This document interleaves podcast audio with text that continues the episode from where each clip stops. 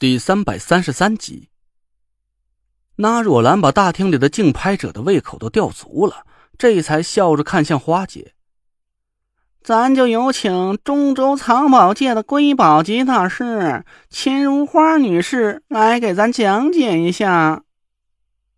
大厅里掌声雷动，花姐起身走向展台，定住了脚步。大厅里一瞥，那只纯黑色的眼球闪起了一道金光。我情不自禁的打了个哆嗦，大厅里也顿时安静了下来。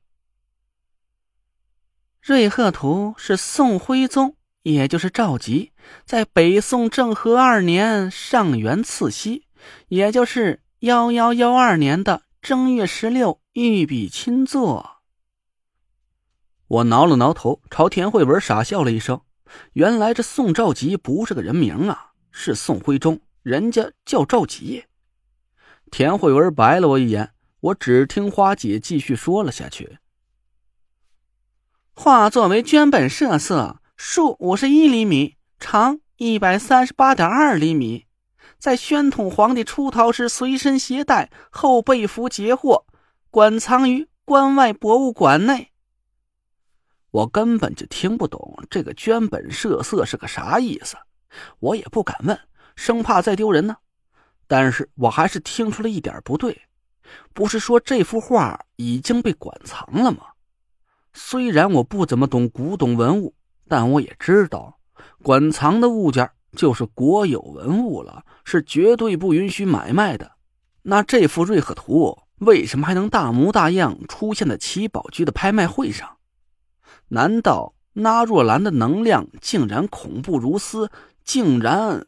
能把馆藏文物鼓捣出来赚钱？我回头看了一下，整个大厅里所有人都凝神屏气，瞪大了眼珠子看着花姐。我心里终于有了一点安慰，原来呀，不止我一个人不懂。花姐神秘的笑了笑，手里不知道什么时候多了个激光笔，一个亮点出现在画上的一处空白上。我皱着眉头。看不懂花姐指的这个地方到底是什么意思？赝赝品！突然，安德海一下子站起身来，两只眼珠子瞪得比灯泡还大。不对，这不对啊！我看过真品瑞克图，也看过这幅画的各种照片，看了无数次。在这个位置应该印着一方印章，是宣统御览之宝。这幅画上少了一方印章，难道难道说？安德海的话一出口，整个大厅都炸了起来。不会吧，赝品？这不可能吧？这七宝局都干了多少年的买卖了？那人家可是童叟无欺，真正的良心商号，不可能干出这种没溜的事儿吧？嘿，您还别说，这位安德海安爷在藏宝界也是赫赫有名，而且呢，还听说了。他对这瑞和图那简直就是喜欢到骨头缝里去了。那听说呀，人家光跑到关外博物馆去看真迹都去了不下几十趟了。那画儿啊，比他儿子都亲，他能认错了？话也不是这么说呀。安爷就算是鉴宝的本事再大，他能大过花姐去？这人家花姐刚才可都说了，这一幅才是真迹，只怕是以前安爷瞧见的那幅啊，才是赝品。切，胡扯！照你这么说，这合计人家正儿八经的博物馆收藏是假货呀？哎，你还真什么都敢胡说呀？哎呀，也对呀，这到底怎么回事啊？嗨，别他妈瞎寻思了，就咱这水平，还在这操这闲心，听听花姐怎么说不就结了？真是的。过了好久，大厅里才慢慢的安静了下来，我心里也满是疑惑，听安德海这意思。他确实是在博物馆里见过真的瑞鹤图，可眼前这幅少了个印章的画，花姐也说是御笔真品，那这到底又是怎么回事呢？一大厅的人都紧盯着花姐，她得意的笑了笑。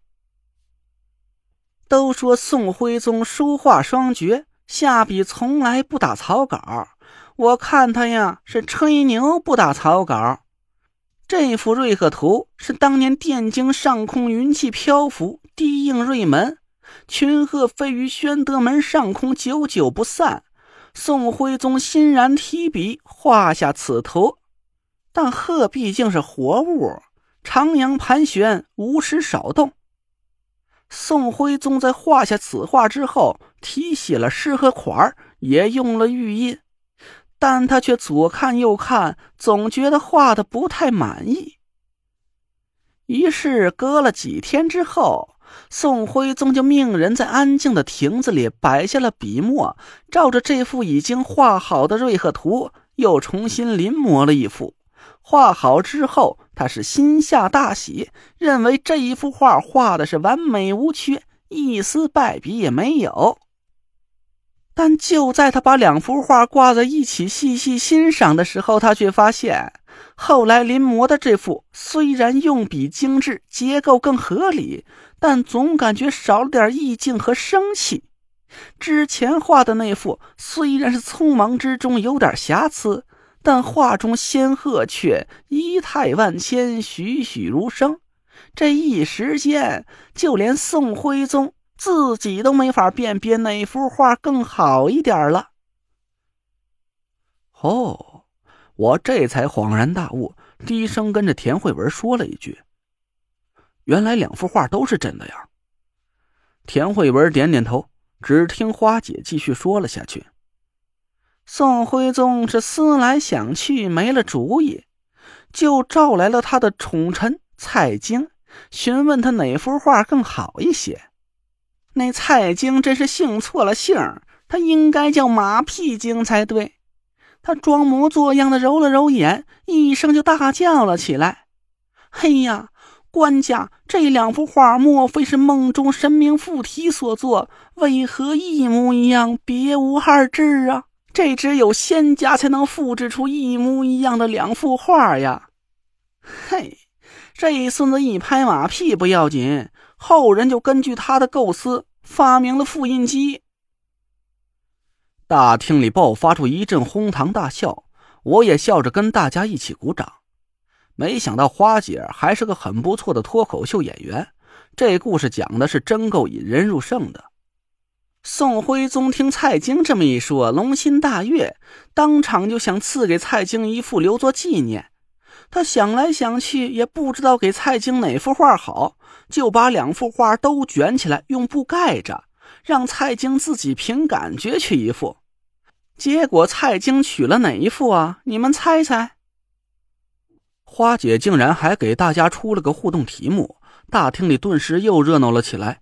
大家纷纷猜测，有人说是博物馆里馆藏的那一幅，也有人说是今晚要拍卖的这一幅。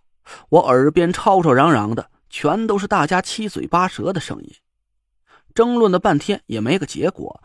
那若兰还在旁边给花姐捧了个哏：“嘿呦，您就赶紧说了吧。”这不是让我们大家伙干着急吗？这是。花姐露出一丝坏笑说：“哼，蔡京娶的是哪一副呀？哼，孙子王八蛋才知道呢。”全场一顿爆笑。原来就连花姐也不知道蔡京是拿走了哪幅画。后来啊，北宋被金所灭，这两幅画就流落到了民间。元朝有个叫胡行俭的收藏家，这家伙呀可是运气忒好了，一下就得到两幅几乎一模一样的瑞鹤图。但这个人他贼呀，怕被人惦记上，所以就一直没对外宣布这件事儿。那大家伙也不可能想得到这幅画竟然会是双胞胎，所以这个秘密就一直保留到了清朝的宫廷之中。乾隆是个很喜欢书画的人，当年他的宠臣和珅是千方百设的给他弄到了这幅画，但和珅也是个鸡贼呀，他当时得到这两幅画之后，把其中一幅进献给了乾隆，而他自己……花姐手里的激光笔指向了大屏幕，大家的目光顿时就被吸引了过去。